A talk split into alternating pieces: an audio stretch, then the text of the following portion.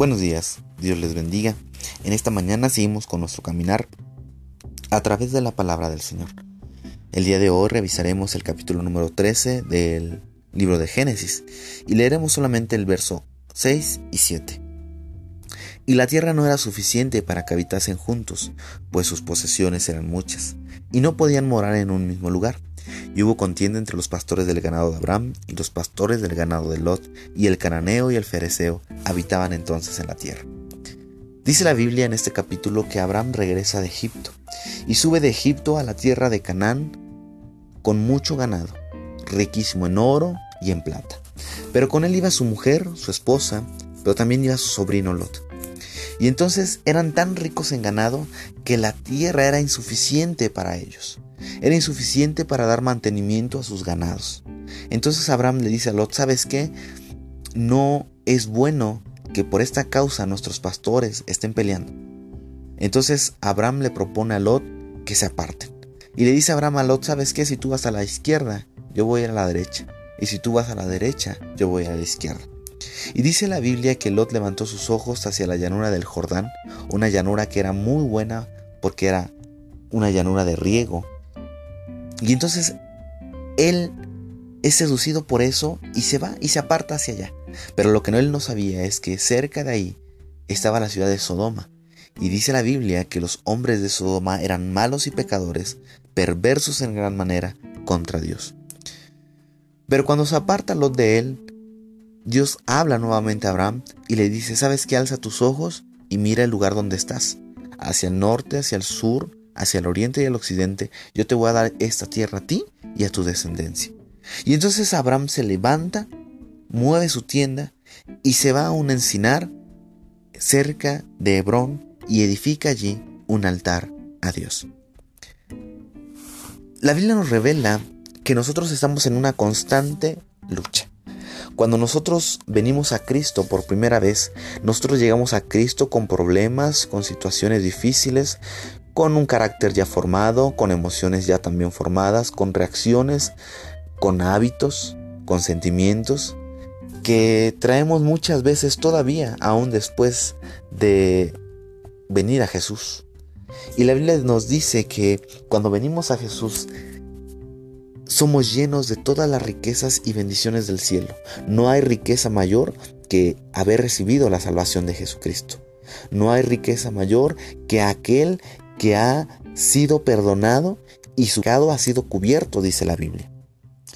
Pero así como Lot y Abraham, que iban juntos, muchas veces nosotros aceptamos a Cristo y todavía hay un sinfín de cosas que arreglar en nuestra vida. Y empezamos a tener una lucha que antes no teníamos.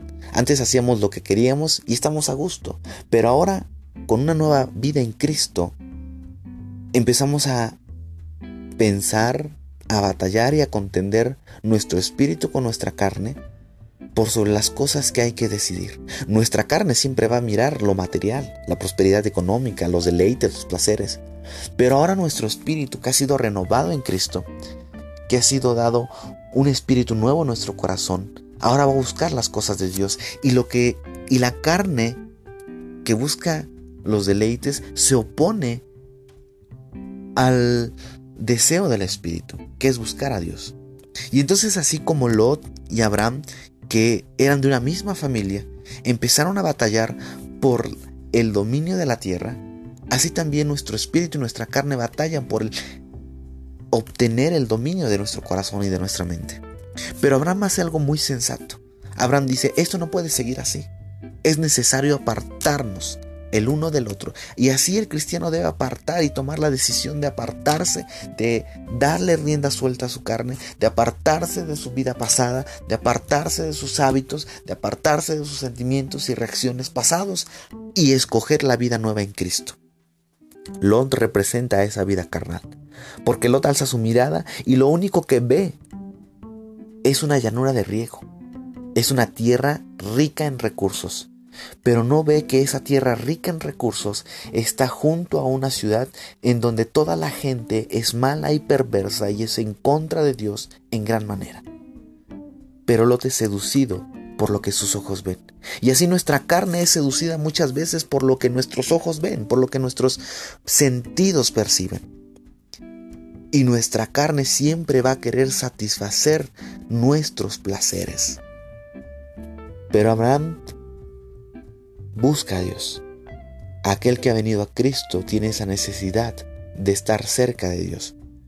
Y cuando se aparta Lot, cuando esa parte carnal de nosotros la relegamos y la entregamos a Dios, Dios habla a nuestro corazón y nos dice, ¿sabes qué? Alza tus ojos. Y lo que está al norte, lo que está al sur, lo que está al oriente y al occidente, todo esto te la daré a ti y a tu descendencia. Cuando venimos a Cristo, Dios habla a nuestro corazón diciendo, no te preocupes por lo material. Mateo 6 nos dice, buscad primeramente el reino de Dios y su justicia, y todas las cosas os serán añadidas. Y Dios le dice a Abraham, ¿sabes qué? No te preocupes, alza tus ojos. Y eso es lo que debemos de hacer nosotros, alzar nuestros ojos, alzar nuestra mirada a las cosas que están arriba, donde Cristo está sentado, dominando todas las cosas.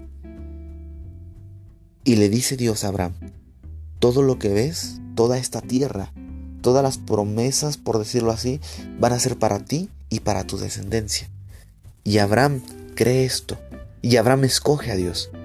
Así nosotros debemos escoger todos los días hacia dónde nos vamos a dirigir, hacia dónde dirigimos nuestros pasos. Podemos tomar la decisión de como Lot, movernos y dirigirnos hacia la satisfacción solamente de nuestras necesidades, hacia nuestros placeres, hacia nuestros deleites. O mirar hacia arriba como lo hizo Abraham, y poner nuestra mirada fija en Dios. Y cuando nosotros ponemos nuestra mirada fija en Dios, Dios responde a nuestra necesidad.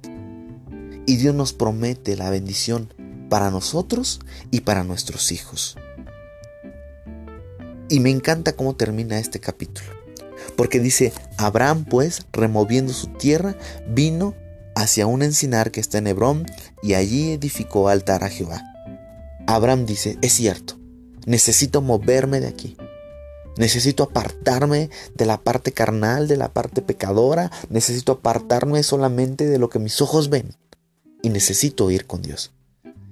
Y me encanta la actitud de Abraham porque luego de recibir la promesa de Dios, él se pone a hacer algo en su vida. Y él remueve su tienda. Y él mueve su tienda de su lugar y va a una tierra que Dios le da y ahí edifica Abraham un altar para Dios.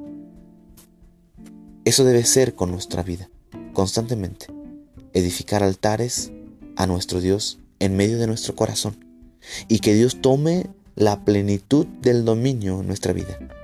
Las cosas del Espíritu se oponen siempre contra la carne. Pero la Biblia nos dice en Juan, en su capítulo número 2, en su verso 14, dice, que nosotros no debemos de amar las cosas que están en el mundo, que no debemos de amar al mundo. Si alguno ama al mundo, el amor del Padre no está en él. Porque todo lo que hay en el mundo, los deseos de la carne, los deseos de los ojos y la vanagloria de la vida, no proviene del Padre, sino del mundo. No améis al mundo, porque lo que procede del mundo pasará, pero lo que proviene del Padre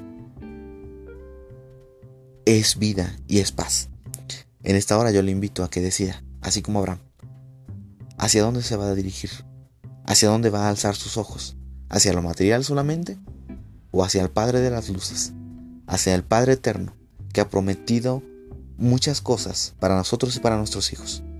Yo le invito en esta hora a que haga su decisión. Padre Eterno, en esta hora, ahora hemos conocido que tú, que tú tienes planes preciosos para nosotros. Aún seguimos muchas veces batallando, Señor, porque somos seducidos por medio de nuestros sentidos, Señor, acerca de nuestras necesidades o acerca de lo que creemos que necesitamos y de aquello que pensamos que nos dará la satisfacción del alma.